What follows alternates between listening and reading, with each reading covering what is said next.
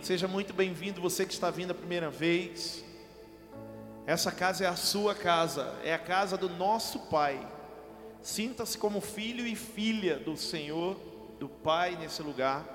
Você que está assistindo em casa, sinta-se também como filho e filha. Sinta-se em casa, em nome de Jesus. Você que está assistindo em casa ou em algum lugar aí online, sinta-se aqui conosco no culto. É importante que você possa se sentir assim. Diga aleluia. Eu queria até te fazer um pedido, aproveitando isso. Nós estamos transmitindo o nosso culto ao vivo ali pelo YouTube e pelo Facebook da igreja. E eu queria que você pudesse aí rapidinho. A gente fala para não ficar mexendo no celular, mas no momento da palavra. Mas agora é importante eu queria te pedir, em nome de Jesus, que você pudesse entrar na rede social da igreja ali, ó, principalmente aqui no YouTube, e entrasse aí, ó, IACN oficial, curtisse, passasse a ser um seguidor da nossa página, tá vendo ali, ó, Instagram, IACN underline oficial, IACN oficial é o do YouTube, IACN Jandira, você entra no Facebook. Por que é importante você fazer isso agora? Porque quem está em casa, talvez da sua família, da sua casa, pode receber esse culto hoje. Olha que lindo, olha que tremendo. Imagine você sentado aqui recebendo essa palavra hoje que vai ser poderosa, e alguém na sua casa também, que você gostaria que estivesse aqui e recebesse essa palavra. Sabe quando a gente está sentado assim, Laura? E aí a palavra vem e a gente fala: Nossa, essa palavra aqui, claro, é para mim. Mas se minha mãe estivesse ouvindo isso, ela seria muito curada também. Ela pode receber, depende de você. Então o que, que você pode fazer? Entra agora no YouTube ali ou no Facebook. Da sua página, você vai entrar na página da igreja, segue, curte e já compartilha o culto que está ao vivo. Amém? Já compartilha aí agora. Vou te dar um minutinho. Já joga no grupo da família. Eu faço isso. Logo no começo, o Paulinho ele já joga ali no no grupo da igreja aqui. E aí eu copio do grupo da igreja e já jogo no grupo da minha família. Já jogo no grupo da minha família, do meu pai, da minha família, da minha mãe. Já jogo no grupo dos amigos do trabalho e a galera vai recebendo junto. Amém? Faça isso, quem pode quem pode compartilhar. E assim você vai estar também evangelizando seus amigos, sua família, você vai estar evangelizando aquelas pessoas ali que estão perto de você, que precisam muito. Você que está na sua casa também é importante fazer isso. Já você que está aí, é facinho. Compartilhe em nome de Jesus. Amém? Está fazendo aí? Posso contar contigo? E é importante, né? Em primeiro lugar, antes de compartilhar, vai lá e segue, bota o gostei, que aí a gente vai ficando cada vez mais perto. Eu falei uns tempos atrás aqui, né? Hackearam o nosso YouTube, hackearam a página da nossa igreja, e nós perdemos todos os nossos seguidores. E aí começou outra, abriu outra página, e precisamos muito que você compartilhe e siga aí para nos ajudar a igreja e a CN, a Igreja Apostólica Coração da Noiva, entrar em todos os lugares. Quem crê nisso e vai nos ajudar, diga aleluia. Amém? Querido, eu queria hoje ministrar algo para você muito importante. Tudo que nós ministramos aqui tem uma importância muito grande. Mas eu queria que você pudesse entender hoje o poder que nós temos na nossa mão. Nós temos um escudo para uma guerra na nossa mão. Diga assim: Eu tenho um escudo. Forte, diga eu tenho um escudo para uma guerra. Amém? Eu quero, por favor, mídia, Gênesis 32, versículo 13. Gênesis 32, versículo 13. Abra na sua Bíblia aí também. Uau!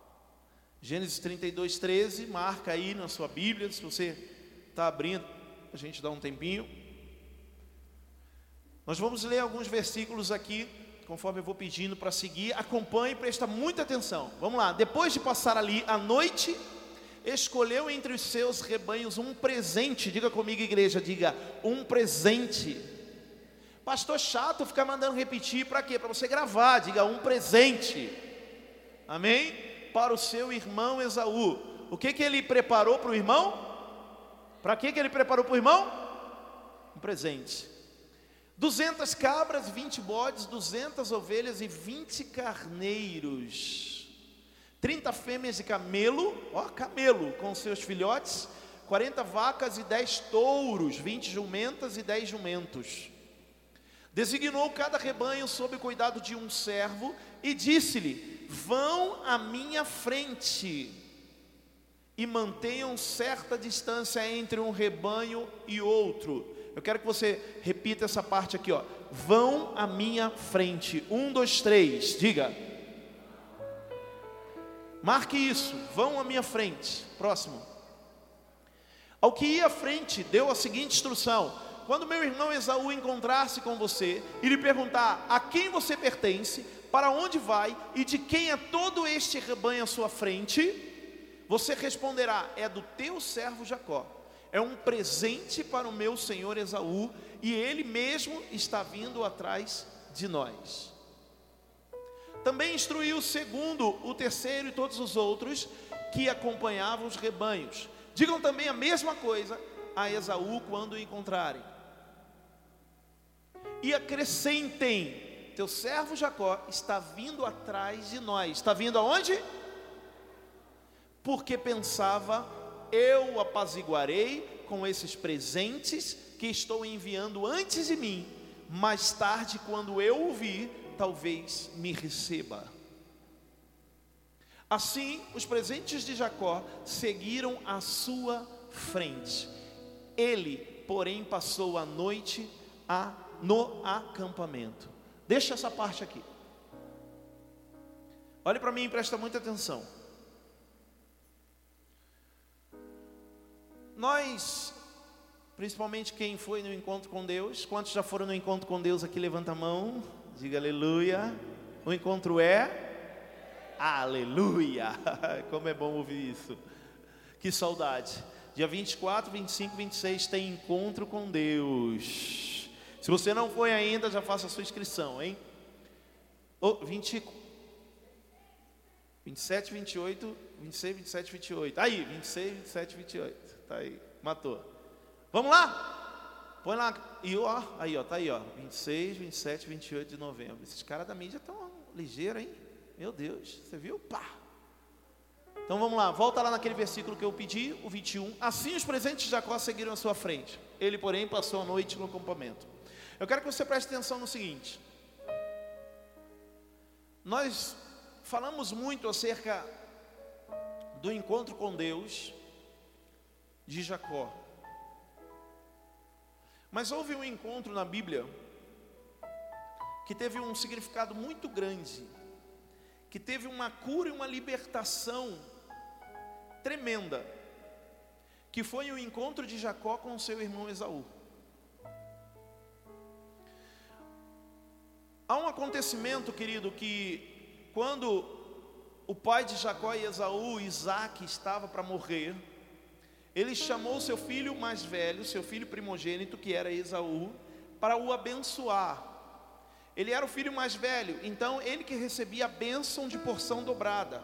Tudo aquilo que ele tinha, recebia, o filho recebia uma unção dobrada e também recebia toda a herança de uma forma em dobro.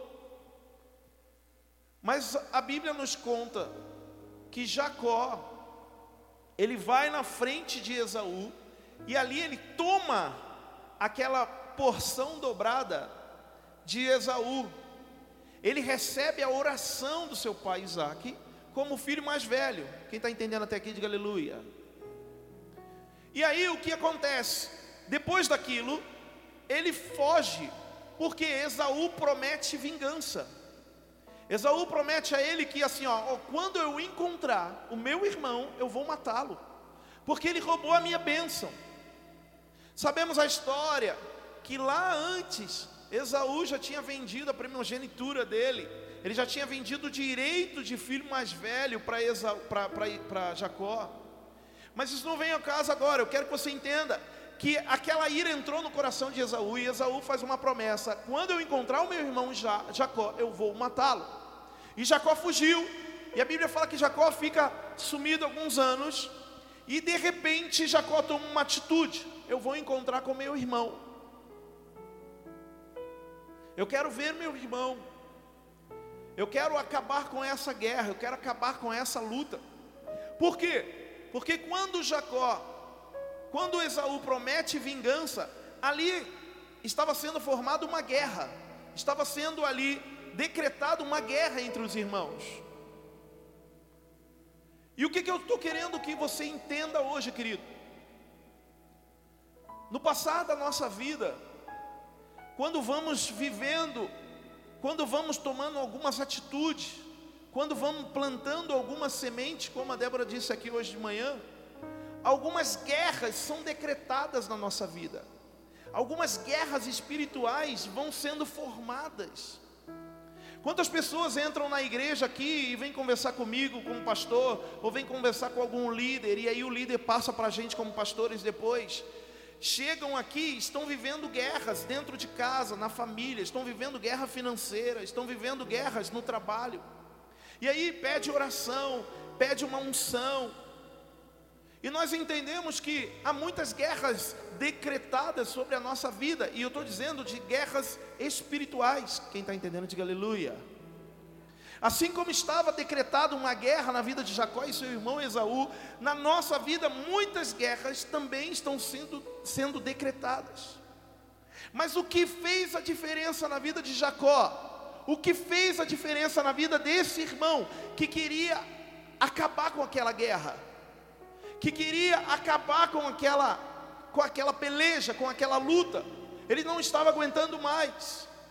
Ele estava longe do seu irmão, ele estava sentindo aquela ameaça de morte o tempo todo. O tempo todo, quando ele lembrava, ele sentia aquela ameaça de guerra, de morte.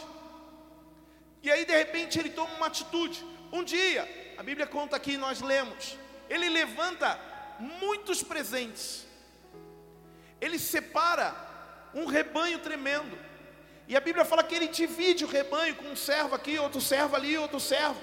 Ele, leva, ele levanta três servos dele e levanta um monte de rebanho da parte dele e coloca ali e fala assim: ó, agora vocês vão na minha frente. Eu disse o quê? Vocês vão na minha frente e entreguem para Esaú e falem para ele que é o meu presente e que depois eu irei. O que, que eu estou querendo dizer? Assim os presentes de Jacó seguiram à sua frente. Jacó tomou uma atitude, ele queria acabar com a guerra. Sabe o que, ele faz, pastor Henrique?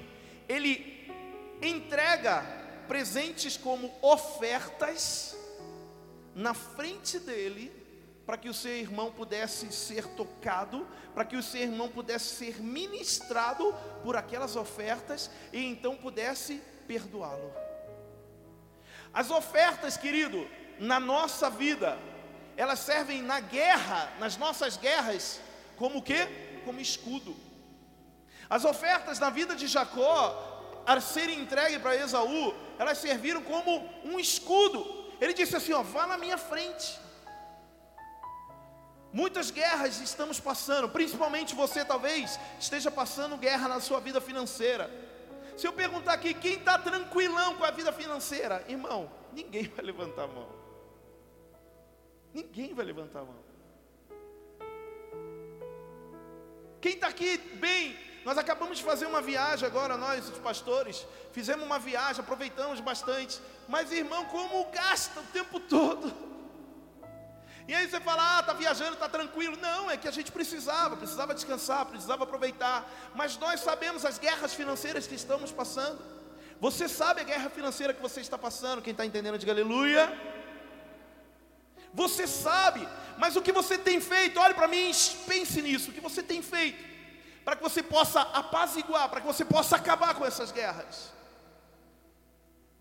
A minha oferta, quando eu coloco nesse lugar, a minha oferta, querido, quando eu coloco no altar de Deus, ela vai como o quê? Como um escudo na minha frente. A minha oferta, ela vai antes de mim para falar aquilo que eu quero viver. Quem está entendendo, diga aleluia. Pastor, como assim falar aquilo que eu quero viver? Sabe como, irmã?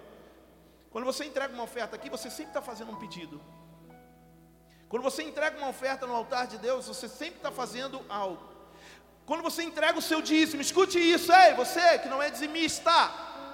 Não quero te confrontar aqui, meu irmão, nem te envergonhar. Quando você está entregando aqui o seu dízimo, quando você toma uma atitude de entregar o seu dízimo, o que, que você está fazendo?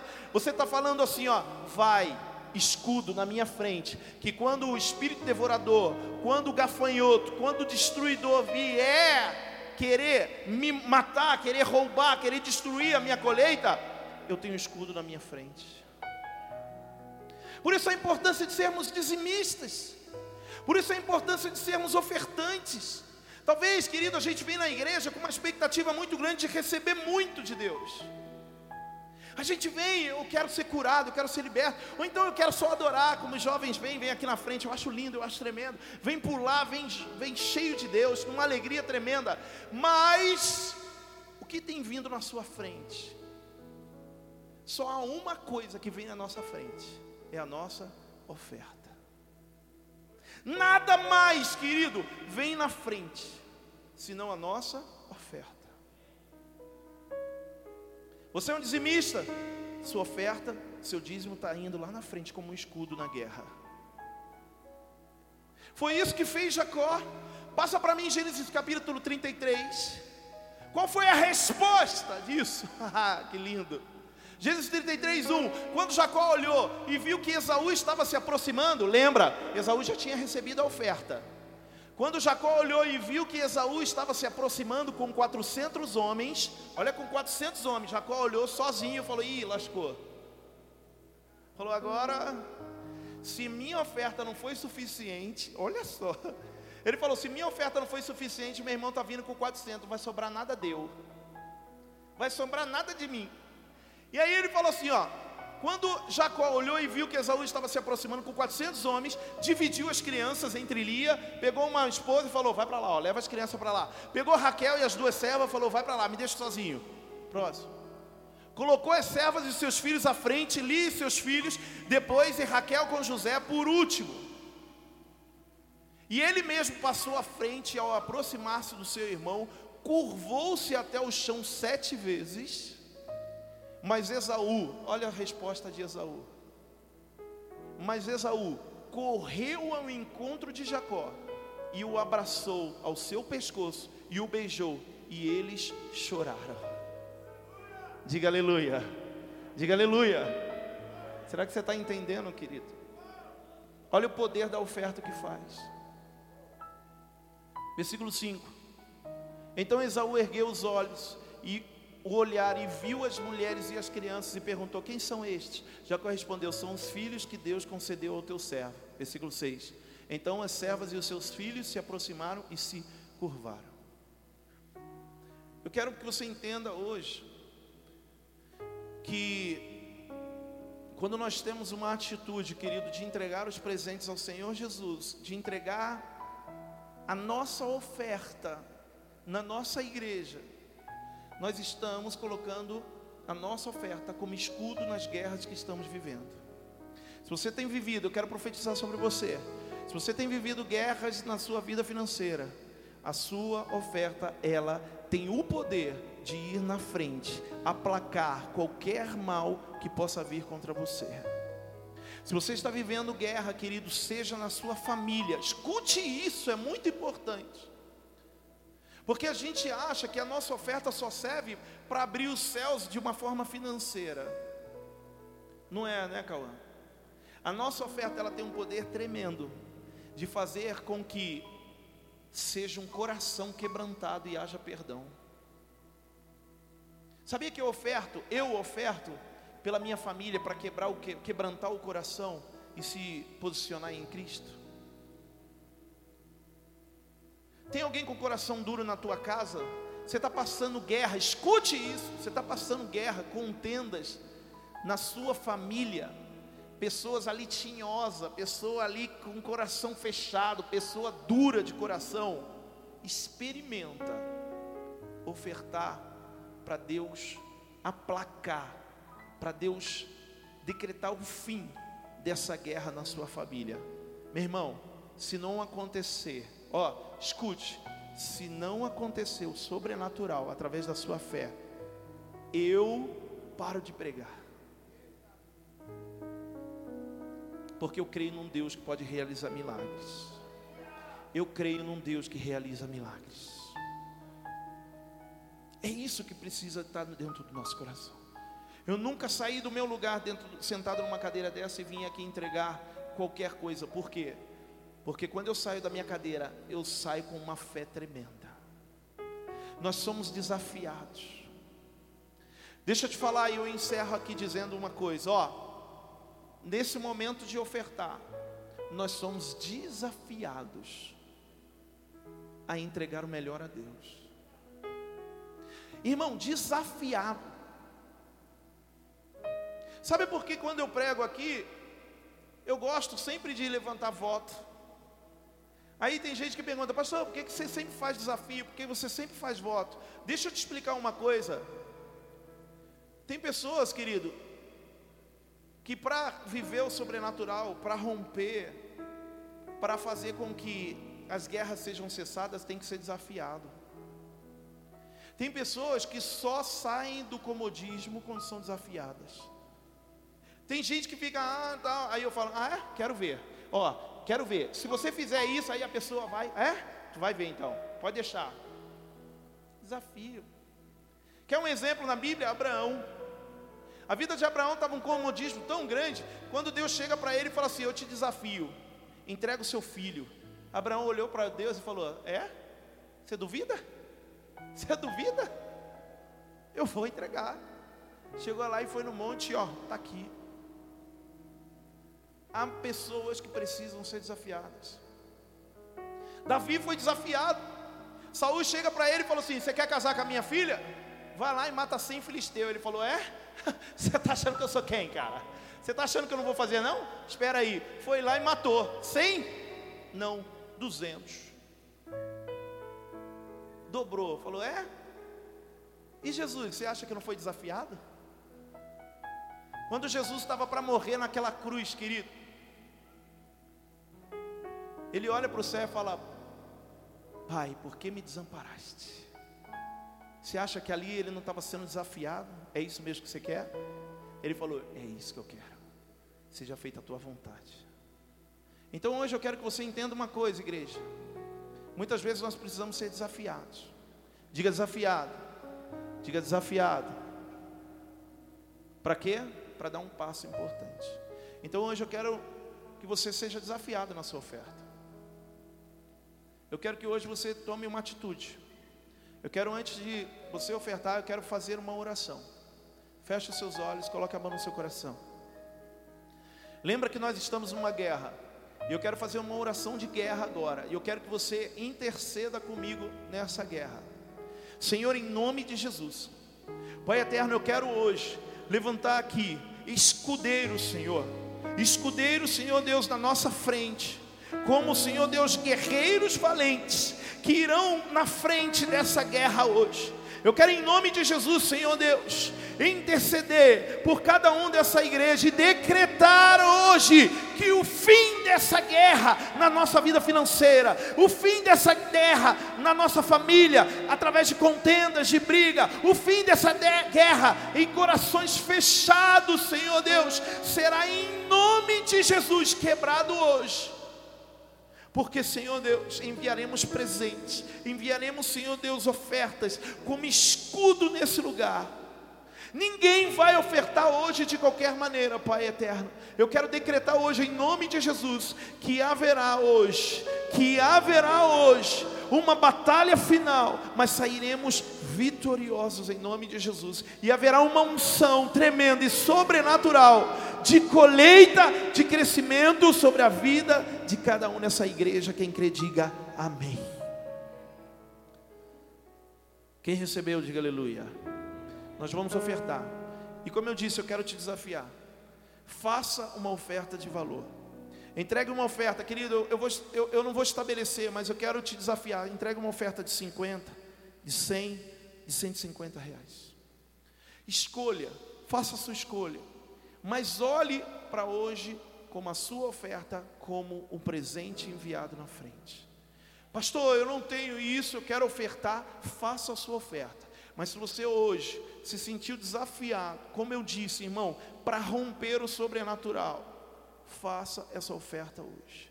De verdade, eu quero que você, em nome de Jesus, pegue essa palavra, não apenas como que você precisa entregar, mas decretando o fim de uma guerra.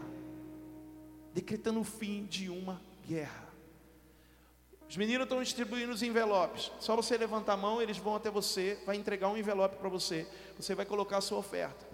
Se você quiser fazer o Pix, pode colocar o, o, o Pix aqui. Você que está na sua casa, faça também essa oferta de guerra, de batalha. Lembre que Jacó mandou na frente as suas ofertas. E a nossa oferta hoje irá na nossa frente, em nome de Jesus.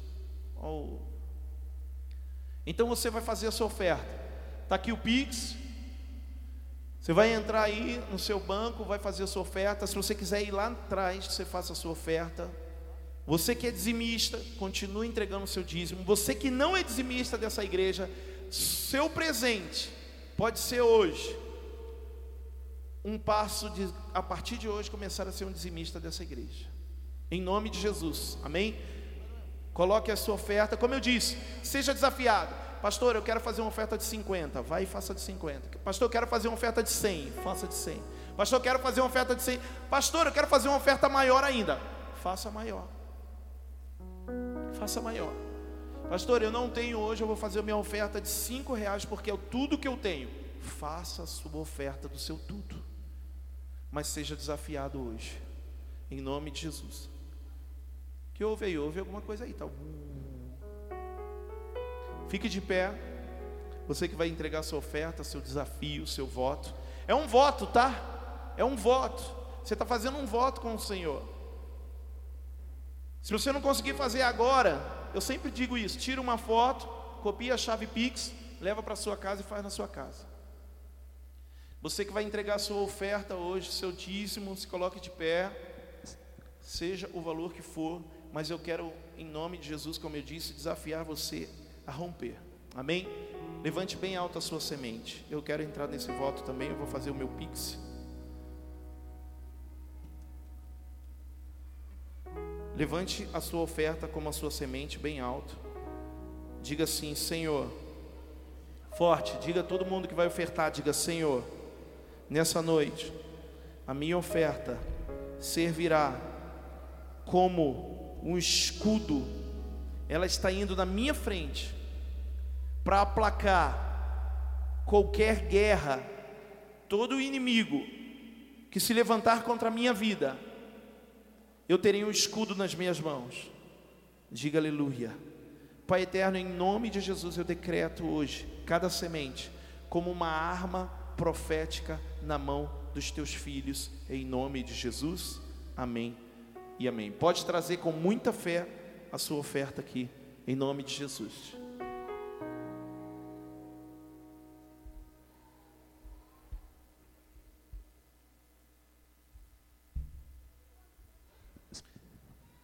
Você que foi entregar a sua oferta, você que foi entregar o seu dízimo, vem aqui na frente para eu orar por você.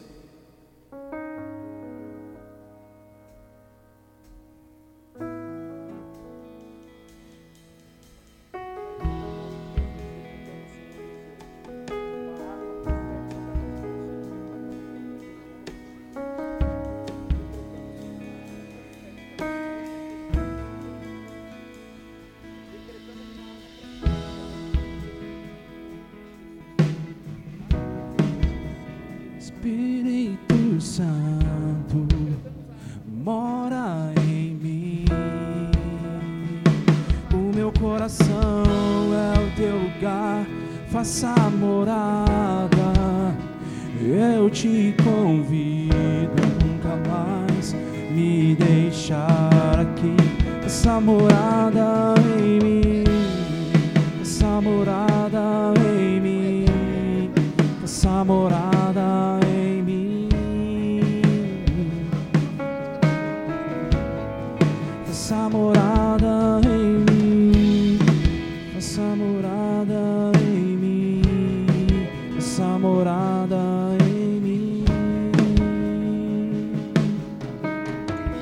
Pé, fique de pé em nome de Jesus. Por favor, continue adorando. Continue adorando. Enquanto as pessoas estão ofertando, eu quero que você adore. Eu quero que você rasgue mais o seu coração em nome de Jesus. Vem, Espírito Santo. Continue realizando o Senhor sobrenatural nesse lugar. Levante as suas mãos. Adore o Senhor. Cante, declare. Fazer morada.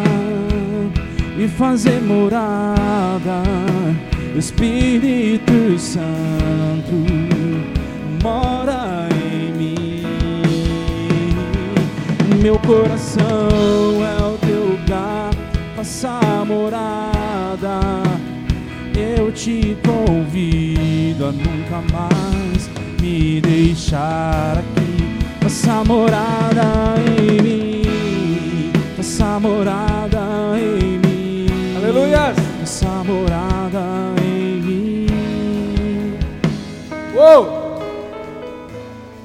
Aleluia. Bate-se no seu peito e fala assim: Jesus, faz morada em mim. Em nome de Jesus. Aplauda o Senhor, bem forte.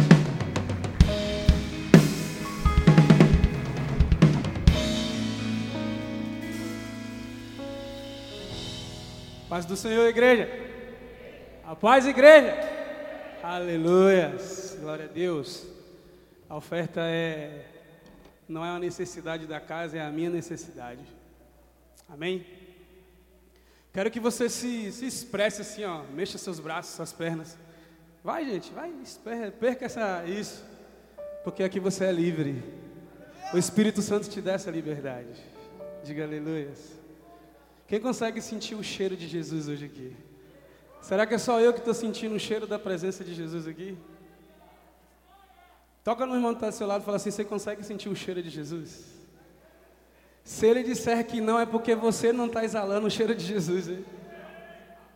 Eita glória. Amém? Quem está preparado aí para que Jesus ele mude algumas coisas dentro de você? Diga aleluia. Você está pronto para que Jesus ele troque as coisas de lugar? Você quer isso? Porque muitas vezes a gente fala que precisa, mas não quer. Eu preciso que Jesus mude algumas coisas dentro de mim, mas na verdade eu não quero. Eu falo só que preciso, que preciso. Mas hoje a minha oração é que você esteja disponível para aquilo que Deus ele quer na sua vida. Amém? Coloca para mim João 5, versículo 17. Diz assim, ó. Disse-lhe Jesus: Meu Pai continua trabalhando até hoje. E eu também estou trabalhando. Diga aleluia. Lá em João 14, a Bíblia diz que Jesus diz assim: Eu vou preparar lugar. Pastor Henrique, isso me fala que os céus está em movimento. Quando a Bíblia diz que Deus ele continua trabalhando, isso indica, pastora, que eu amo, que os céus continuam se movimentando. Mas diante disso, do céu está movimentando o tempo inteiro, eu pergunto para você: por que você está parado? Toca na pessoa que está do seu lado assim, ó, dá uma chacoalhada nele e fala assim: por que, que você está parado, meu irmão? Oh, aleluia. Coloca o tema para mim, Vini, por favor. Proibido parar e estacionar.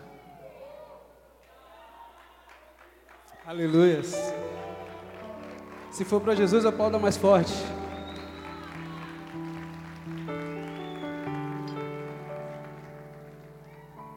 Quantas coisas eu começo a fazer, Renê? Quantas coisas eu me empolgo para fazer e de repente eu paro? Quantas coisas no início do ano, no meio do ano, eu começo a planejar, eu começo ali a trabalhar em prol daquilo, mas daqui a pouco eu paro. E sabe uma coisa, Vini? Quando eu começo a fazer algo, é porque eu estou pensando no final. Eu falo, ó, eu vou fazer porque eu sei que no final a recompensa é grande. Só que quando chega no meio, eu me esqueço do final. E aí eu fico parado, estacionado no meio, só lembrando de como eu comecei. Só lembrando assim, poxa, quando eu comecei era diferente, pastor. De quando eu comecei, eu tinha mais força. Quando eu comecei, eu me envolvia mais com as coisas de Deus. E aí a gente fica procurando, eu preciso voltar ao primeiro amor, eu preciso voltar ao primeiro amor. Mas entenda algo: aquilo que você recebeu no primeiro amor, no primeiro toque, é muito pouco para onde você quer chegar. Deus está querendo derramar mais e eu estou parado, estacionado, lembrando de como eu comecei. E o que é que acontece? Eu fico aqui parado com medo de dar prosseguimento, de seguir, porque eu me esqueci da recompensa no final. Meu Deus, cara. Por que, que a gente se esquece tanto assim daquilo que Deus promete? Não existe recompensa para quem não terminou a prova, meu irmão. Quem parou no meio do caminho, infelizmente, perde. O pastor falou algo esse dia no discipulado, falou assim, ó, quem para no meio do caminho não é coroada. Coroada é quem chega até o final. Diga aleluia. Diga glória a Deus. A gente para nos menores obstáculos. Não estou falando de você não, estou falando de mim. É comigo mesmo. Meu, eu, falo, eu fico, fico, pensando quantas coisas eu comecei, quantas coisas eu planejei, nós já estamos no mês de outubro. Cara. E aí eu me desanimo, por quê? Porque eu não consegui fazer nada daquilo que eu planejei. Ou seja, tudo era uma empolgação daquilo que eu comecei. Eu não preciso viver por empolgação, eu tenho que viver pela unção. Diga assim: eu quero viver pela unção. Eu quero viver pelo poder de Deus. Diga aleluia. Põe aí para mim. Lucas capítulo 9 versículo 23. Hoje é o dia que você vai sair daqui pronto para a guerra. Olha, se você quiser mesmo que Deus ele mude as coisas dentro de você, você vai sair daqui uma bomba. Uma bomba nas mãos de Deus, uma bomba que vai explodir a unção, o poder, e vai alcançar a sua família, vai alcançar amigos, vai alcançar pessoas que você nem imagina. Mas para isso você precisa querer ser mudado. Amém? Diz assim: ó, Jesus dizia a todos, dizia a quantos? Diga a todos. Se alguém quiser, é isso aí que pega, porque nem todo mundo quer. Se alguém quiser acompanhar-me, negue a si mesmo, tome diariamente a sua cruz e siga-me. Você sabe o que é que pega aqui, pastor Alain? O diariamente é que muitas vezes a gente está carregando a cruz só de vez em quando. Jesus fala assim: se você quer, não é só para quem tem vontade, não só é para quem precisa, mas na verdade é para quem quer. Jesus não está falando isso daqui para um ou dois, ele está falando para todos. A Bíblia diz que Jesus dizia isso para todos. Se você quiser vir após mim, negue. Você sabe o que é negar a si mesmo? É que suas vontades não interessam mais. O que interessa agora é a vontade de Deus. Diga aleluia. Diga glória a Deus. E ele fala assim: ó, pegue a sua cruz diariamente e siga-me. Sabe o que aconteceu no início? Quando você recebe a unção, você recebe a palavra, você até pegou a cruz, você até começou a carregar, mas você está andando o seu próprio caminho. Pegou a cruz e deixou de seguir Jesus. E sabe o que acontece quando você pega a sua cruz e começa a andar no seu próprio caminho? A cruz deixa de ser uma responsabilidade e se torna um peso para você, meu irmão se torna um fardo.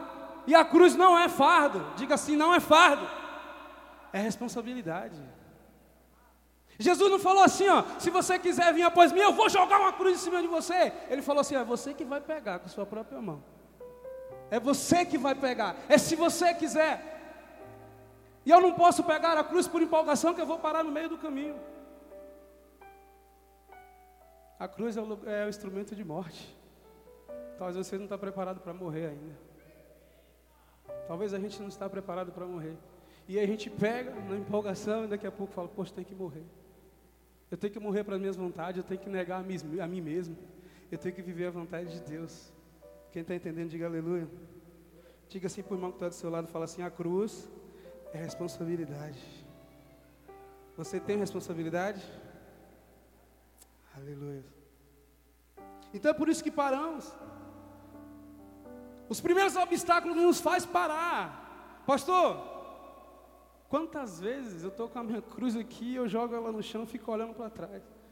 E eu falo assim, não andei nada ainda, cara. Andei tão pouco. E talvez você anda ali, ó, pouquinho, poucos tempos, ali um ano só na presença e já fala assim, ufa, tá pesado. Você não está seguindo Jesus, está andando o seu próprio caminho com a cruz nas costas. Diga misericórdia. E eu vou te falar algumas coisas aqui. E que vai te falar o porquê que você desanima, o porquê que você cai, o porquê que você desiste, porquê você para, porquê você estaciona. Toca na pessoa que está ao seu lado e fala assim: ó, se você parar, se você estacionar, você está atrapalhando as pessoas de andar. Quando a gente chega num lugar que tem a placa assim, ó, proibido parar e estacionar, sabe o que está dizendo? É um lugar de muito fluxo. Se você parar, você está atrapalhando quem vem atrás. E no reino de Deus não tem espaço para quem quer ficar parado.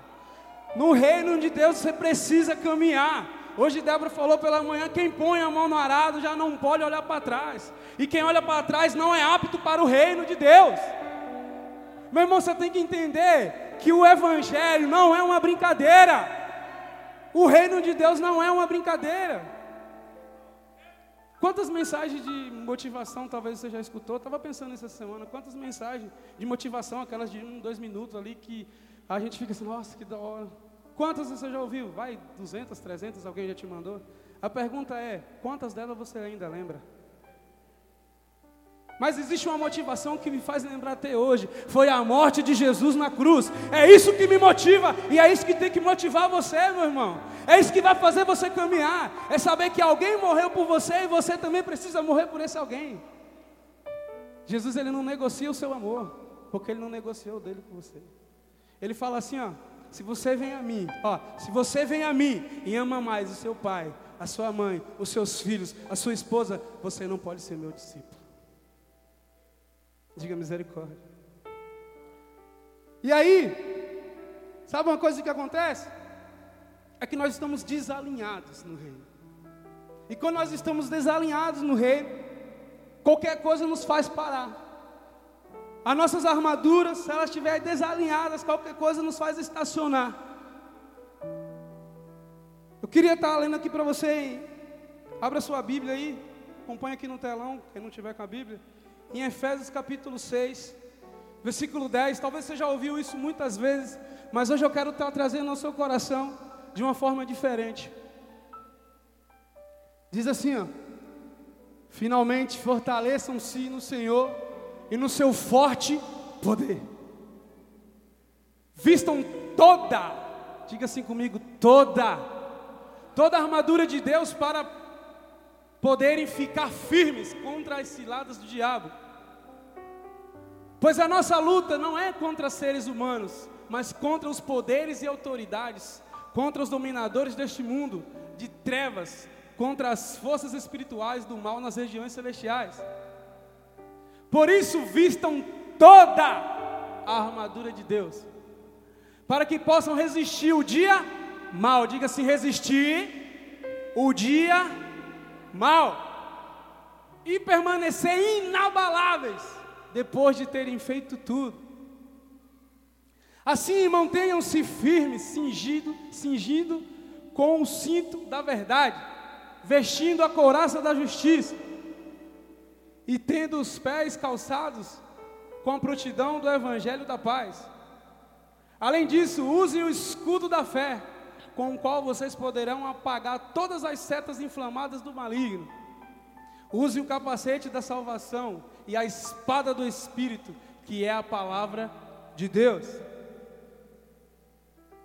Solte ali. Diga aleluia. Diga glória a Deus. Coloca o versículo 14. Diz assim, ó: Mantenham-se firmes, cingindo-se com o cinto da verdade. Hoje você vai alinhar sua armadura e você vai entender cada instrumento desse de guerra que você vai usar. Quando a Bíblia diz para mim que eu tenho que estar usando o cinto, e ele começa nessa ordem do cinto da verdade, Pastor Henrique, o que, que ele quer dizer? Deus está falando assim, ó, o centro da sua vida precisa ser a verdade. A verdade é o que tem que reger a sua vida. Para quê? Para que quando não venha o dia mal, eu não minta. Para quando Satanás ele vir com as ciladas dele contra mim, eu permanecerei na verdade. Então a verdade é o centro, é o cinto, é aquilo que me sustenta. Eu não vou mentir, eu não vou negar a verdade, mesmo estando passando no meu dia mal. Mas Edival, o que é o dia mal? Você sabe o que é o dia mal, Vini? É de repente alguém chegar para você e falar assim: você não é pai ainda, por isso que eu vou dar esse exemplo. Vini, seu, pai, é, seu filho foi diagnosticado com câncer. Seu dia mal, cara. Sua mãe está no hospital e só Deus sabe. Esse é o seu dia mal. Talvez é um período mal, onde Deus ele coloca você para provar você. Então, nesse dia mal, eu preciso estar firmado na verdade. E aí continua falando assim, ó. Vestindo a couraça da justiça. Diga assim, a couraça da justiça. O que é a couraça, a couraça da justiça? No meu dia mal, pastor, o meu coração tem que pulsar a justiça de Deus. Eu não posso ser uma pessoa injusta, eu não posso ser uma pessoa que vai mentir, que vai levar as coisas de qualquer jeito para o meu benefício no dia mal. No dia mal, a couraça ela me traz a justiça pulsando em meu, em meu peito. Eu sou justo em qualquer ocasião da minha vida. Então vamos lá, a verdade é o centro da minha vida a coraça, a justiça pulsa em meu peito. Diga aleluia, quem está entendendo, diga amém. Próximo. E tendo os pés calçados com a prontidão do Evangelho, eu não posso desviar dos caminhos de Deus no meu dia mal. O que mostra que você é alguém que está firme em Cristo, é que no dia mal você vai permanecer na verdade. A justiça faz parte da sua vida e seus pés não podem desviar do caminho de Deus. Deixa eu falar algo para você que é perigoso. Talvez os meus pés estão no caminho, presta atenção. Mas meu peito não pulsa justiça. A verdade não é o centro da minha vida. E é por isso que você vê muitas pessoas na igreja fazendo coisas erradas. Você vê muitas pessoas envolvidas com as coisas de Deus, até está trilhando o caminho, mas não existe verdade nessa pessoa, não existe, não existe a justiça nessa pessoa. Diga misericórdia. Então, os meus pés, no dia mal, na notícia ruim, no período que eu estiver passando uma tribulação, onde Satanás investir todo o poder contra mim, os meus pés continuarão firmes. Vamos para o próximo. Além disso, use o escudo da fé.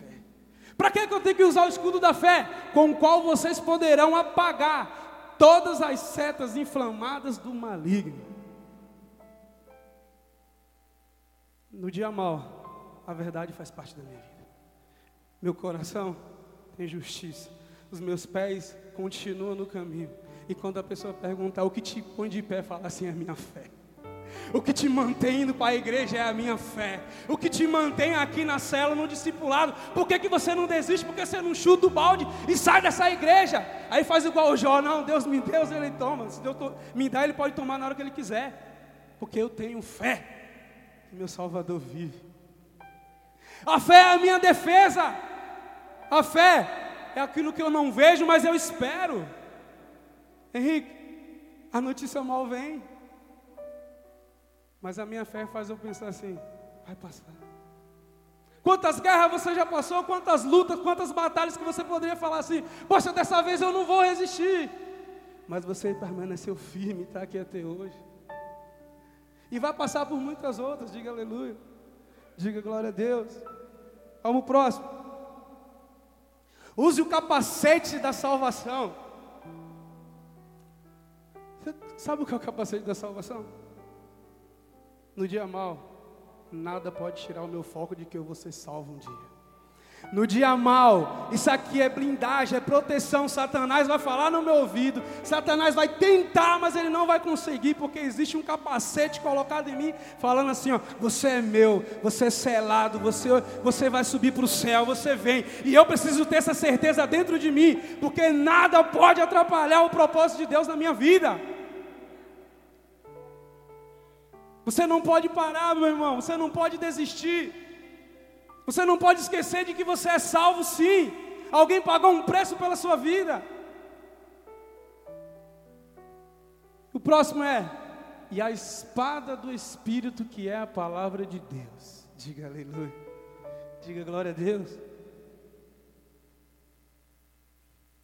Vou te falar onde você pode cair às vezes. Vamos lá, quantos instrumentos nós temos aqui? Diga assim: o cinto, escudo, capacete, as sandálias e a couraça. Cinco instrumentos de defesa, sim ou não? Quantos de ataque? Um, a espada. Sabe o que acontece, pastor? É que eu estou todo desalinhado. E aí a primeira coisa que eu faço é sacar a espada. Estou pronto para o ataque, mas eu não aguento o contra-ataque. Eu não estou alinhado com o meu capacete, eu não tenho a verdade em mim, não tenho a salvação, meu coração não tem justiça, os meus pés estão assim, ó, pé dentro, pé fora do caminho de Deus. Mas aí, quando é para pregar, pá! Eu estou com a espada aqui. É para ministrar na célula? Eu primeiro. Discipulado? Tamo junto. Aqui em cima? Tamo junto. Eu arranco a espada e quero lutar quando na verdade Deus fala assim: ó, se proteja, revestir de toda a armadura para resistir o dia mal. E se eu não resisto o dia mal, isso quer dizer que eu estou usando a espada com irresponsabilidade. Quem está entendendo isso aqui, diga aleluia. Diga glória a Deus. É aqui que a gente cai, pastor. É o que eu quero, porque falar de Deus, pregar a palavra, arrancar a espada, ah, toma aí, vá. Na batalha é fácil. Mas e o contra-ataque de Satanás? A Bíblia diz que os anjos do Senhor estão ao nosso redor. Ele acampa. Ele acampa ao nosso redor. Mas que Satanás está ao redor. E aí o que acontece? Eu, sem nenhuma dessas armaduras alinhadas, eu saio debaixo da proteção. E aí eu passo, eu recebo o investimento de Satanás e eu começo a rastejar na presença de Deus eu começo a culpar pessoas, eu começo a achar defeito em pessoas. Eu começo a falar assim: ah, mas também isso não era para mim, não. Você olha e fala assim: ah, hoje o louvor está demorando. Você começa a achar defeito em tudo, meu. Mas na verdade seu erro foi lutar sem estar preparado para a batalha. Hoje o Senhor vai preparar você. Hoje o Senhor vai trazer para a guerra, assim como o pastor ministrou. Porque o Evangelho é loucura para aqueles que estão perecendo, mas para nós é poder de Deus. Aqueles que estão morrendo falam assim: isso é loucura. Aqueles que estão lá no mundo morrendo, isso é loucura. Mas para nós é o poder de Deus manifestado em pessoas. É isso. Diga aleluia. Diga glória a Deus. E aí, como a gente leu lá em, em Lucas 23, eu não posso deixar a minha cruz. Eu não posso deixar um instrumento de morte. Eclesiastes 3 fala assim que há um tempo determinado para cada coisa, cada propósito debaixo do céu. Tempo de plantar e tempo de colher, tempo de nascer e tempo de morrer. Um dia um cara, Nicodemos chegou até Jesus e começou a falar com Jesus. Jesus falou assim: Nicodemos, na verdade você precisa nascer de novo. Ele falou assim: Como pode um homem velho nascer de novo? Como pode um homem velho entrar no ventre? Ele falou assim: Não, não. É nascer da água e do Espírito. Diga assim comigo: nascer da água e do Espírito. Meu irmão, se você não nasceu de novo, você também não pode morrer por Cristo. Se você ainda não nasceu da água e do Espírito, você não pode morrer pelo reino, pela causa. Por quê? Porque você é ainda uma pessoa que não é reconhecida no reino. Você ainda é uma pessoa normal. Mas quando você morre, quando você morre para o mundo, você está nascendo da água, está nascendo do Espírito. Aí você pode pegar a sua cruz e falar assim: agora eu estou pronto para morrer. E muitas vezes eu estou, como eu falei, na empolgação, pastor. E eu nem nasci de novo, eu vivi uma empolgação. O que é nascer de novo? É que aquelas coisas velhas, aquilo que era do passado ficou ali. A minha caminhada agora é com Cristo Jesus. E é isso que vai fazer você chegar até o final. É quando você nasce de novo. É quando vem a unção sobre a sua vida. É quando o Espírito Santo te batiza. É quando você recebe esse poder que faz você ir além. Isso aqui não é um parque de diversão, meu. O Evangelho é guerra. É batalha. É por isso que talvez você sofre. Porque você ainda não entendeu que isso é uma batalha todos os dias. Todos os dias Satanás vem contra a minha vida. Todos os dias, eu estou falando isso com certeza. Todos os dias ele me oferece algo diferente. Todos os dias. Mas a Bíblia diz assim: submetam-se a Deus. E resistir o diabo e ele fugirá de vós. Tem que ter uma resistência dentro de você, meu irmão. Quem está entendendo isso aí, diga aleluia. Diga glória a Deus. E aí, eu vou falar para você o benefício daquele que vai até o final. Quantas pessoas têm parado no meio do caminho e eu falo assim, até tenho quatro anos na ISN. Quantas pessoas eu levei para o encontro, quantas pessoas eu trouxe aqui para a igreja, quantas pessoas foram na minha célula, quantas pessoas eram da minha descendência e ficou para trás. Pastor, se eu não tivesse uma convicção dentro de mim de quem eu me tornei a partir de Jesus, eu também teria ficado para trás. Se eu não fosse, eu fosse um acumulador de sentimentos, eu também teria ficado para trás. Porque dói perder, mas eu vou falar algo para você. Todas as vezes que acontecia isso, Jesus falava assim: que eu estou levando você a lugares que não cabe todo mundo. Pega isso aí para você. Ó. Jesus está levando você a lugares que não cabe todo mundo. Só cabe você ir. Talvez você chora na hora, talvez você sofre ali. Sim, porque a gente está perdendo alguém que a gente talvez nasceu de você. Você gerou. E ela ficou para trás. E aí, sabe, muitas vezes o que a gente faz com isso, a gente pega a nossa cruz, joga no chão e fica olhando para a pessoa, perdendo tempo. Você estaciona ali. Aí nessa hora, sempre vem um Simão Sirineu te ajudar. É nessa hora que você está caído, que você está sem força, que Deus fala assim: ó, ajuda ele a carregar a cruz. A cruz é pesada, a responsabilidade é, mas você nunca vai estar sozinho. Você nunca vai estar só. Até Jesus ele queria, ele falou: Senhor, se possível, afasta de mim esse cálice. Mas naquele momento que ele cai de joelho, que ele não aguenta pegar a cruz, aparece alguém e fala assim: Ó, eu estou junto com você, eu vou levar a cruz. E essa pessoa é, é quem você menos imagina. Poderia ser, poderia ser Pedro, poderia ser João, poderia ser Tiago. Não! Não é alguém conhecido vem da onde você menos imagina. E essa pessoa pega aqui a cruz e olha para você e fala: estou junto. Pastor, eu imagino Simão olhando assim e fala assim: Eu não sei o propósito, mas algo dentro de mim me faz levar a cruz com você. Sabe aquele discípulo que vai chegar para você? Ele é novo, ele não sabe nada, mas ele quer pegar a cruz, ele quer carregar com você. Ele fala: oh, não sei como é que vai ser o final, não sei como é que vai ser o meio, mas eu quero levar a cruz com você, porque eu vejo algo em você que eu não vejo mais ninguém. Talvez Simão ele olhou e tinha dois ladrões também carregando a cruz, mas ele não viu a mesma coisa que ele viu em Jesus. É o que a gente transmite. Diga aleluia. Pastor Henrique, a Bíblia fala que quando Jesus ele foi pego, todos os discípulos se dispersaram. Mas teve um que foi até o final com ele. Quem vai até o final vê o que ninguém vê, ouve o que ninguém ouve e sente o que ninguém sente. Você pode ver os outros evangelhos falando ali, ó. Mateus, Lucas e Marcos falando sobre os momentos, os momentos finais de Jesus. Eles só escreveram o que falaram para ele, mas João escreveu o que ele viu. João escreveu o que ele ouviu. Jesus lá no alto da cruz falou assim: Ei João, tá vendo essa mulher aí? Maria, agora ela é tua mãe. Ei Maria, esse daí agora é teu filho. E você imagina, Jesus carregou a cruz até o final, ele não desistiu. Pega isso como exemplo. Talvez você está sendo bombardeado, Satanás está querendo destruir a sua vida. Assim também Satanás, a morte queria destruir Jesus, sim ou não?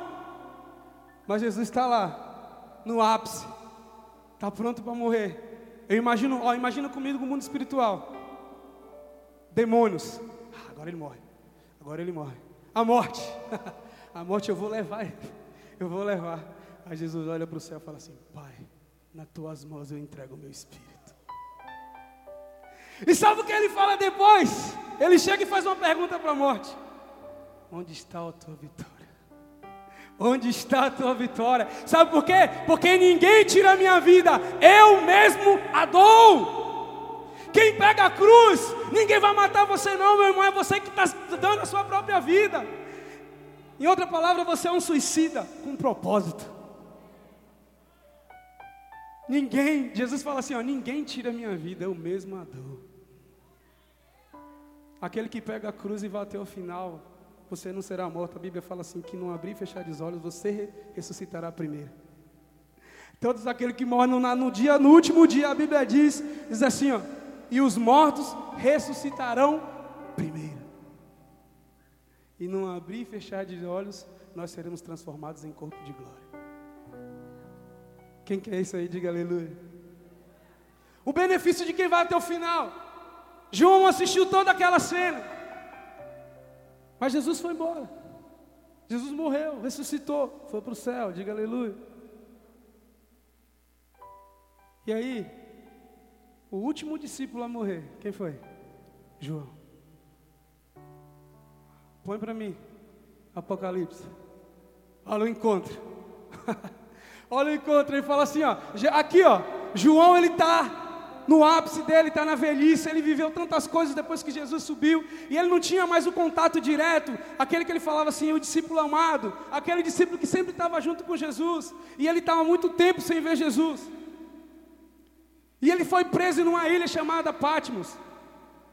E naquele momento ele começa a Bíblia diz assim: ó, eu, João, irmão e companheiro de vocês, no sofrimento, no reino, na perseverança em Jesus, estava ali, na ilha de Pátimo, por causa da palavra de Deus, do testemunho de Jesus. No dia do Senhor, achei em mim no Espírito, e ouvi por trás de mim uma voz forte. uh! Era ele. Como de trombeta. E dizia: escreva num livro que você vê e envia a essas sete igrejas: Éfeso, Esmina, Pérgamo, Tiatira, Sardes, Filadélfia e Laodiceia. Voltei em mim para ver quem falava comigo. Cara, presta atenção nisso aqui. João está de joelho. Ele foi levado em espírito. Ele está muito tempo sem ver Jesus, mas ele escuta a voz.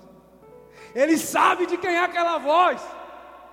E quando ele volta para ver, a Bíblia diz que voltando mim, vi sete candelabros de ouro. E entre os candelabros alguém semelhante a um filho de homem, com uma veste que chegava aos seus pés e um cinturão de ouro ao redor do peito. Sua cabeça e seus cabelos eram brancos como a lã, tão brancas quanto a neve, e seus olhos eram como chama de fogo. Seus pés eram como um bronze numa fornalha ardente, e sua voz como o som de muitas águas. Tinha em sua mão direita sete estrelas, e da sua boca saía uma espada afiada de dois gumes. Sua face era como o sol quando brilha em, em todo o dia de fulgor. Quando eu vi, caí a seus pés como morto. Então ele declarou: ele, ele colocou sua mão direita sobre mim e disse: não tenha medo. Eu sou o primeiro e o último. sou aquele que vive. Estive morto, mas agora estou vivo. Para todo sempre. E tenho as chaves da morte e do Hades. Diga aleluia! Aplauda, se for para Deus, aplauda mais forte.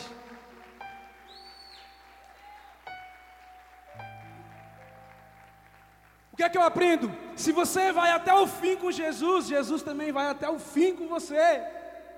Você não pode ficar parado, você não pode estacionar. Esse homem, ele foi até o fim, ele assistiu à morte de Jesus, doeu nele a chicotada, doeu nele os pregos, doeu nele também, porque ele viu o mestre, ele viu alguém que ele amava, sendo chicoteado até a morte. E aí Jesus no último dia, Fala assim, João, E sabe por que, que ele não se confundiu? Porque um dia Jesus chamou Pedro, João e Tiago, vem aqui no monte. E apareceu para ele dessa forma. E quando ele ouviu a voz, eu começo a imaginar, ele de joelho, ele escuta a voz, ele, e o medo e a vontade, o medo e a vontade, é a voz do Senhor, é a voz do meu mestre, é ele, eu sei que é ele, é inconfundível a voz dele, a voz de Jesus é inconfundível. E quando ele olha, ele cai no chão como morto, e Jesus vai lá e confirma, fala assim: João, não tenha medo, eu sou aquele que estava tá, morto, mas hoje estou vivo. Eu sou o primeiro e o último. E aí, pastor, ele fala assim: ó, sobe e vem. A Bíblia diz de um homem que ele foi arrebatado aos céus. Ele fala assim: Eu fui levado ao terceiro céu há 14 anos atrás. Sim, é espírito eu não sei, sem carne eu não sei. Mas eu vi coisas indizíveis. Eu vi coisas que não é lícito ao homem saber. Você sabe por que, que Paulo não conseguiu escrever o que ele viu?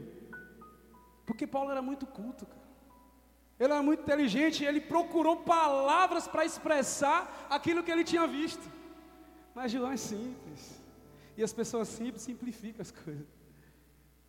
Quando João ele sobe ao céu e escreve todo o Apocalipse, não é que é exatamente aquilo que está escrito, mas é algo muito próximo, aquilo que ele conseguiu imaginar. Ele falava: ó, o rio é como cristal, o muro é de jaspe.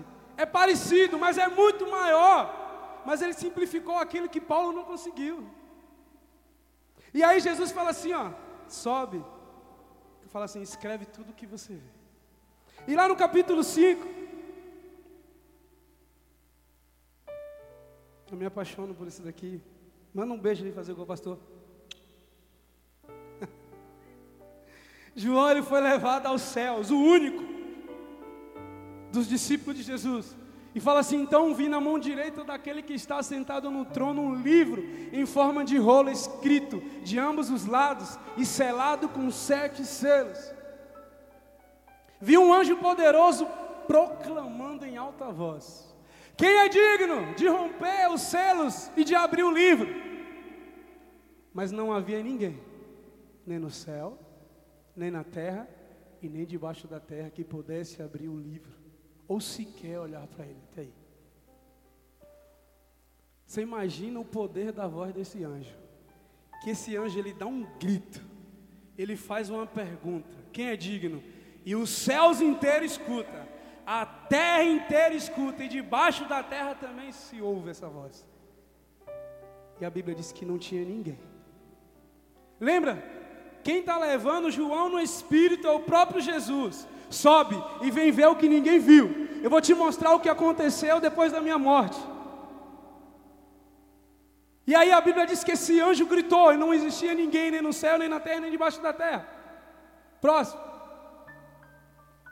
Eu chorava muito, porque não havia ninguém que fosse digno de abrir o livro e de olhar para ele. Meu irmão, sabe que livro é esse? Esse livro é a continuidade da história. O livro só era capaz de abrir esse livro aquele que pagou o sacrifício por ele. Se Jesus não tivesse morrido, pastor Alain, esse livro não poderia ser aberto e a humanidade acabava ali. E aí a Bíblia diz assim: Eu chorava muito, porque não havia. João está chorando nos céus. Talvez é por isso que Deus fala assim: ó, que não haverá mais choro. Só um homem chorou no céu. Só João chorou no céu. E ele chorou porque, porque ele estava na expectativa de que alguém aparecesse para abrir esse livro. Próximo. Então um dos anciões me disse: Não chore. Eis que o leão da tribo de Judá, a raiz de Davi, venceu para abrir o livro e os seus sete selos. Aleluia!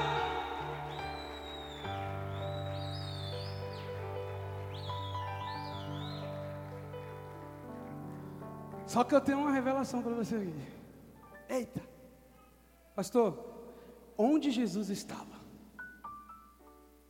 A voz, os céus inteiros ouviu, não tinha ninguém. A terra inteira não tinha ninguém. Debaixo da terra não tinha ninguém. Onde Jesus estava? Jesus estava a caminho.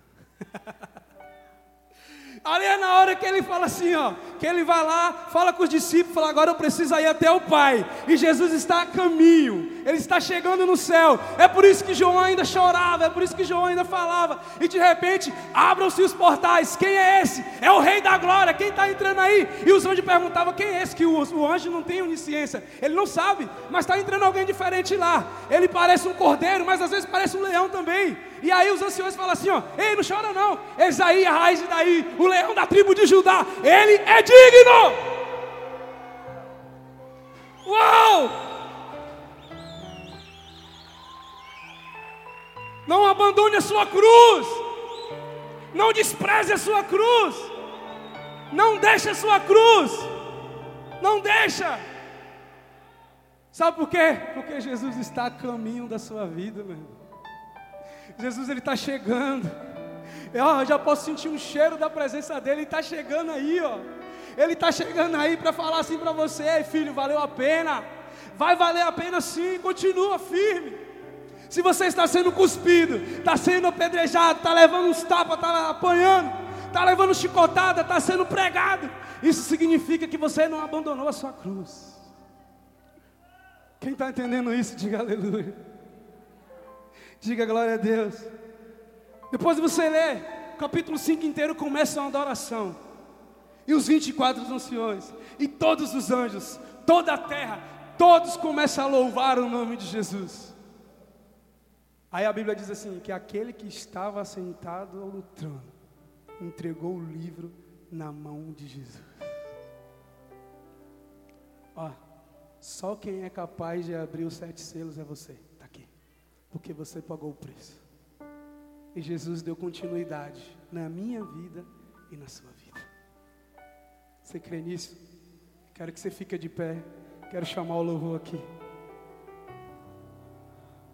Jesus está fala para a pessoa que está do seu lado, fala assim: oh, Jesus está a caminho, meu irmão. Não solte a sua cruz, não abandone a sua cruz. Aleluia. A cruz ela tem a sua medida. Cara. Você pode falar assim: não, mas a cruz não é minha. A cruz que Jesus foi crucificado também não era dele, era de Barrabás. A cruz não tinha o tamanho de Jesus, mas ele suportou. Talvez você pode falar, está pesada demais, porque não é minha. Oh, aleluia. Feche os teus olhos, feche os teus olhos. Comece, eu quero que você agora volte aonde você deixou a sua cruz. E pega essa cruz e comece a caminhar de novo. Talvez você se esqueceu, talvez você está caminhando. É por isso que muitas vezes você está dando tudo errado, é porque você está andando sem a cruz. E quem anda sem a cruz anda sem propósito. Meu irmão, vai valer a pena. Feche os teus olhos, eu quero orar por você. Eu quero orar por você. Você que está na sua casa, feche os seus olhos também. Eu quero que você comece a lembrar onde foi que você deixou a sua cruz cair. Onde foi que você abandonou a cruz? Onde foi que você esqueceu? Onde é que você deixou ela? Talvez foi num obstáculo, talvez foi num momento de medo, talvez foi num momento de falta de perdão. Talvez foi onde você esqueceu o foco, esqueceu o propósito. Talvez foi no momento de uma perca. Talvez foi uma hora que Satanás ele usou toda a força dele e você estava desprevenido. Talvez foi ali que você chutou, jogou a cruz para lá e falou: Ah, não quero mais. Mas hoje você vai voltar espiritualmente até esse lugar. E vai pegar de novo. Porque vale a pena seguir com a cruz. Vale a pena cada chicotada. Vale a pena cada insulto. Vale a pena cada pedrada. Vale a pena cada tapa. Vale a pena. Espírito Santo, quem convence aqui é o Senhor, Jesus. Eu posso já sentir a tua presença nesse lugar, Jesus. Senhor, que o Senhor possa chegar agora onde as minhas palavras não chegou. Possa chegar agora onde eu não consigo tocar, Jesus. E começa a movimentar, começa a mudar as coisas de lugar, começa a trazer foco, começa a trazer a propósito de novo, em nome de Jesus. Começa a trazer de novo a sede, começa a trazer de novo o fogo da presença do Santo Espírito. Que você começa a queimar de novo. Que há dentro de você uma unção de força hoje. Que você seja violento no sentido de buscar a sua cruz e falar que nada mais pode te parar. Nada mais pode te parar. Oh. Ah. Escuta Jesus falando no último dia para você assim, ó, bem-vindo. Bem-vindo, bem-vindo.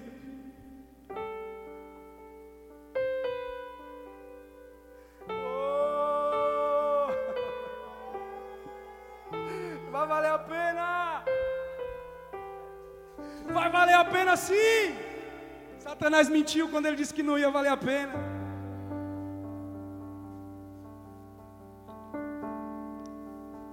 Mas te darei a minha canção, doces palavras te darei.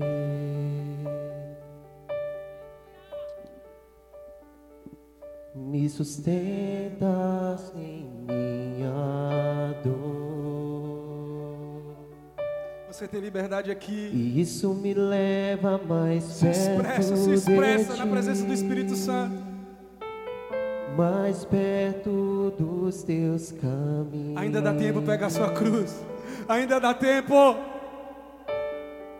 E ao redor de cada esquina, em cima de cada montanha, eu não procuro por coroas ou pelas águas das fontes. Desesperado eu te busco, frenético acredito que a visão da tua face é tudo que eu preciso.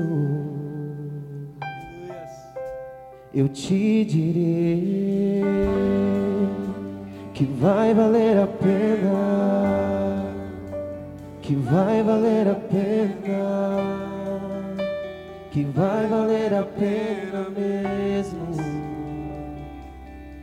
Você precisa ter essa convicção dentro de você. Que vai valer a pena. Sim, sim, sim. Que vai valer a pena. Que vai valer a pena mesmo.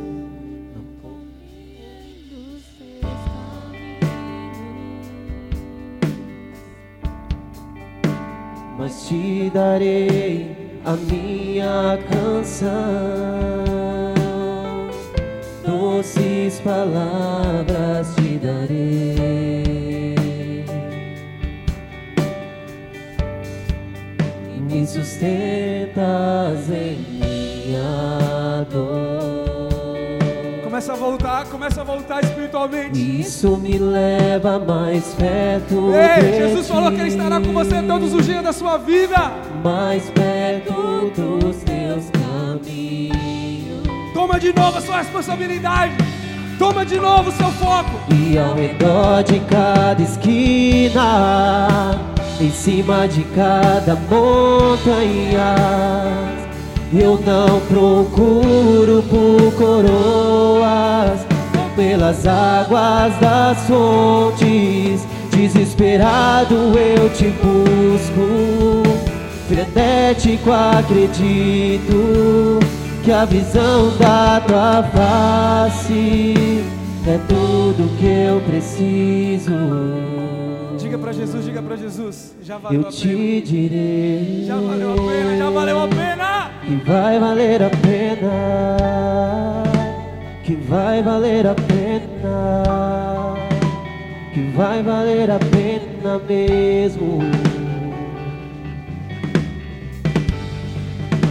Que vai valer a pena, que vai valer a pena, que vai valer a pena mesmo ser. Oh, oh, oh, Sim. que vai valer Já a valeu, pena. já valeu, já valeu a pena, já valeu. Que vai valer a pena. Acredite, acredite, acredite. Que vai valer a pena, eu A sei cruz que é vai. você. Eu sei é que você que vai levar a cruz, é você que vai Quando levar a o cruz. grande Vai dia chegar o grande dia. chegar. vai chegar. E quando o grande dia chegar e ele vem. Quando o grande dia chegar,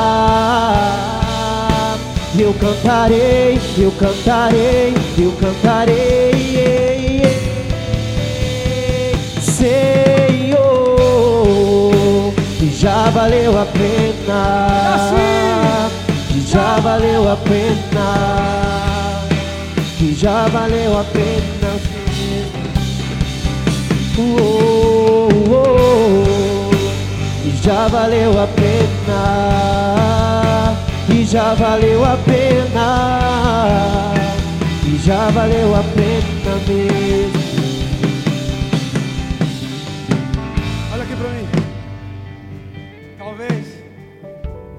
Talvez você veio aqui, nem queria estar aqui, mas hoje o Senhor falou assim: ó, pega a sua cruz e segue. Talvez você abandonou a cruz, ou talvez você está aqui e você nunca pegou a cruz e seguiu a Jesus. O Senhor manda te fazer um convite hoje. Olha, a cruz ela não é para criança. A cruz não é para criança. A cruz é para você que é maduro, para você que quer. Jesus ele fala assim: eu estarei com vocês todos os dias das suas vidas. E eu vou falar primeiro para você que um dia pegou a cruz, um dia você caminhou, um dia você esteve lado a lado com Cristo. E pelo motivo eu não sei, mas você deixou de carregar essa cruz. O Senhor está chamando você de volta, está falando assim, filho, eu nunca deixei, nunca morreu o meu propósito na sua vida. E o Senhor te chama hoje para se reconciliar com Ele. Eu poderia muito bem falar assim, não, levanta sua mão que vai alguém até você, mas eu te desafio a vir aqui na frente. Porque se você tem coragem de carregar a cruz, vir aqui na frente é só detalhe. Eu queria que você viesse aqui. Se um dia você começou a carregar a sua cruz, se um dia você estava na caminhada, mas você desistiu, você se desviou do foco, eu queria que você levantasse sua mão e viesse até aqui na frente. Porque hoje o Senhor ele quer algo novo na sua vida. Tem um rapaz aqui, eu queria que viesse algum servo para estar com ele. Tem outro aqui também. Para você que talvez você nunca, você nunca pegou a cruz. Você nunca pegou a cruz é pegar a responsabilidade. Pegar a cruz nada mais é de pegar responsabilidade, responsabilidade no reino. Deus hoje não está chamando crianças, não, não. Ele está chamando você que é maduro, que entendeu o propósito da cruz.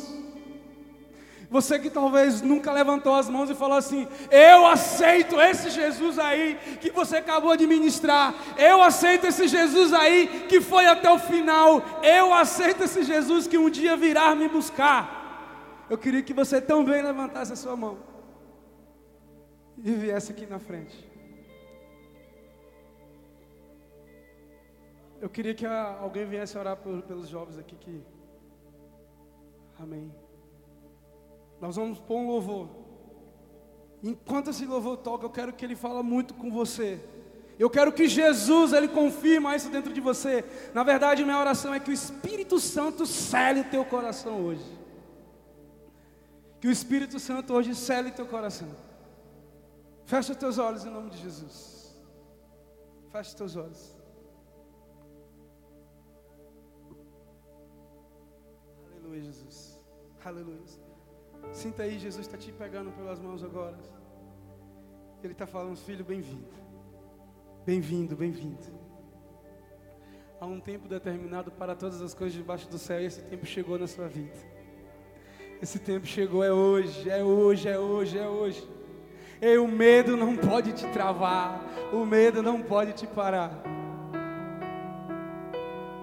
Uou! Jesus nunca desistiu de você. Amanheceu, nada pesquei. Parecia ser mais um dia como qualquer outro. Estava cansado. Sinta, sinta a abraço de Jesus. Sinta o abraço de Jesus, sinta o abraço de Jesus. Você que está na sua casa também, se você quiser aceitar o Senhor hoje, se você quiser voltar hoje, se ajoelhe onde você estiver, se ajoelhe onde você estiver. Deus conhece sua estrutura. Sim! Sabe o que está fazendo. Mesmo que seja difícil, não pare, Ele está vendo. Com todas as suas lágrimas e mandou a te falar. Pegue o que Ele te entregou e volte para o mar, que é o teu lugar. Quem mandou largar a rede? Volta, filho! Quem mandou você parar? Volte para honrar. Quem mandou largar a rede? Quem mandou você parar? Volte para o mar no lugar da tua vergonha. Deus vai te honrar. Vou te honrar. Repita assim comigo. Diga assim, você que está voltando hoje para Jesus, que está aceitando Jesus pela primeira vez. Diga assim, Senhor Jesus, eu te aceito como meu único e suficiente Salvador. Apaga as minhas dívidas, apaga os meus pecados e escreve meu nome no livro da vida. Faz em mim e através de mim a tua vontade. Faça de mim, Jesus, Deus o que tu quiser. Em nome de Jesus. Sabe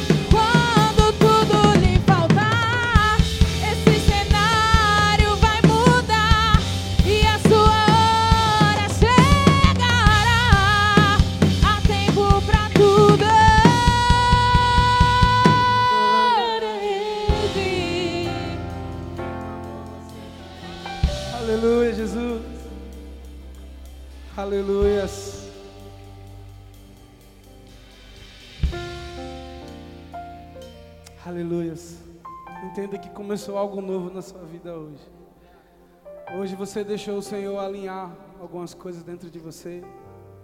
E assim, não foi um dia normal hoje. Dia normal é quando não tem a presença de Deus. Hoje foi uma noite sobrenatural. E os dias, as noites sobrenaturais, ela precisa estar guardada em nós. E um dia você vai falar assim: Eu trago minha memória as coisas que me trazem alegria. O dia que você não tiver no que pensar, pensa nas noites, nos dias que Jesus ele te tocou. Amém? Volte para os seus lugares, aplaudindo o Senhor em nome de Jesus.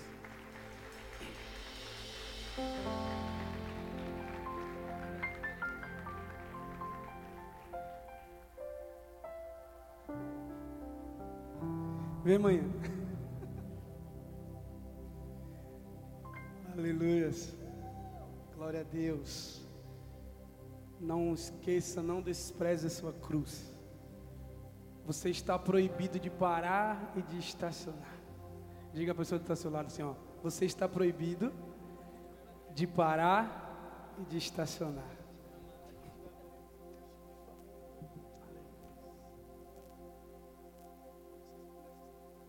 Oh! Que bênção, né, gente? Se meu filho, ele, quando ele prega, ele faz a gente viajar, né? E aí a gente começa a entender como o Senhor nos ama.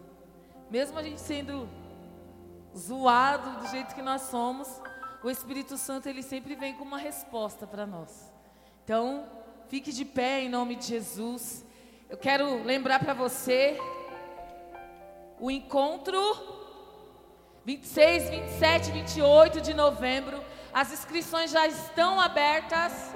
É o último encontro do ano. Então, serão inscrições assim, é, limitadas, tá? Amém? Então já começa a fazer suas inscrições. Convide as pessoas que você sabe que precisa ter um encontro com Deus. Você sabe que o Senhor ele muda a história da sua vida naquele lugar. Então você não pode perder. Leve alguém com você a esse encontro em nome de Jesus. Dia 18 de dezembro nós vamos ter aqui a nossa palavra rema. Teremos convidados assim. Convidado não, né? Ele já é da família, né? Posso falar? Pode? Ele já é da família, né, gente? Daniel Berg. Ele vai estar aqui e vai ser lindo, uma bênção. Ele ama a igreja, né? Nós amamos a vida dele demais. E ele vai estar aqui. Nós já estamos começando a cantar os louvores dele aí para que você já aprenda em nome de Jesus. Você é nosso convidado, convide alguém em nome de Jesus. Amém? O que mais? IDL terça-feira. Células na semana. Quem aqui não está indo para a célula? Nunca foi na célula? Levante a mão aí, que não está indo na célula. Gente, o que, que é isso? Célula, o que, que é isso? Célula é um encontro que nós fazemos nas casas, com pessoas ali ministrando a palavra do Senhor, ensinando você, levando você a um caminho correto. E aqui temos vários líderes tops e que espera você nessas células. Então, se você ainda não participa de uma célula, não sabe o que é célula, vá até a recepção, que o pastor Wanda, a pastora Deise, o pastor Edivar, os líderes aí vão dizer para você o que é uma célula e vai encaminhar você para uma célula em nome de Jesus. Amém? Amém! Foram muito abençoados no culto hoje? Nossa! Tira a máscara que eu não deu para ouvir. Foi muito abençoado no culto hoje? Ufa, que susto. Pensei que a palavra tinha sido só para mim. Ah, é verdade. Apaga aí, né? Como vai ver? Eu não enxergo lá de baixo. Aí, conheça aí os nossos aplicativos da IACN no Instagram. É o mais movimentado, pessoal. Lá nós abrimos caixinha de perguntas. Lá nós fazemos entrevista com os nossos doze para você conhecer. Lá nós contamos um pouquinho da nossa história, a nossa igreja. Talvez você não conhece, então entre aí, ó, nas redes sociais da nossa igreja, porque lá você vai conhecer e vai ter muitas novidades lá do Senhor para você. Amém? Então, levante suas mãos aos céus em nome de Jesus. Feche os seus olhos. Na verdade, hoje você vai colocar a mão no ombro do irmão que está aí do seu lado. Em nome de Jesus. Eu queria chamar a Jéssica para cantar um louvor aqui. Não vem não, viu?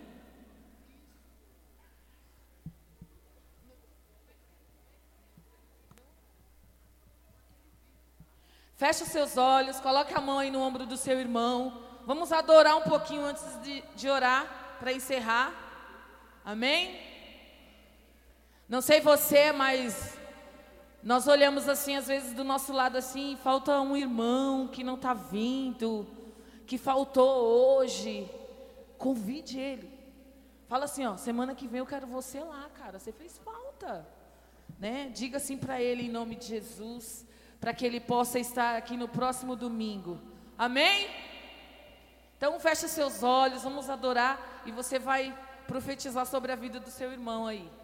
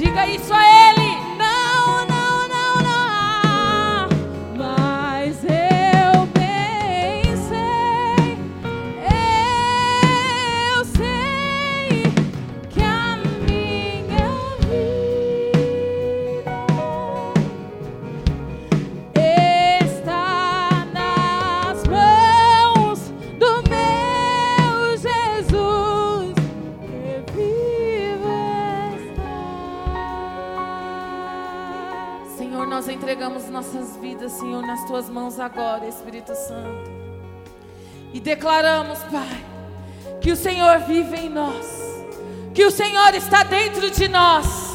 Nós declaramos, Senhor, que nenhuma arma forjada, Senhor, virá contra nós.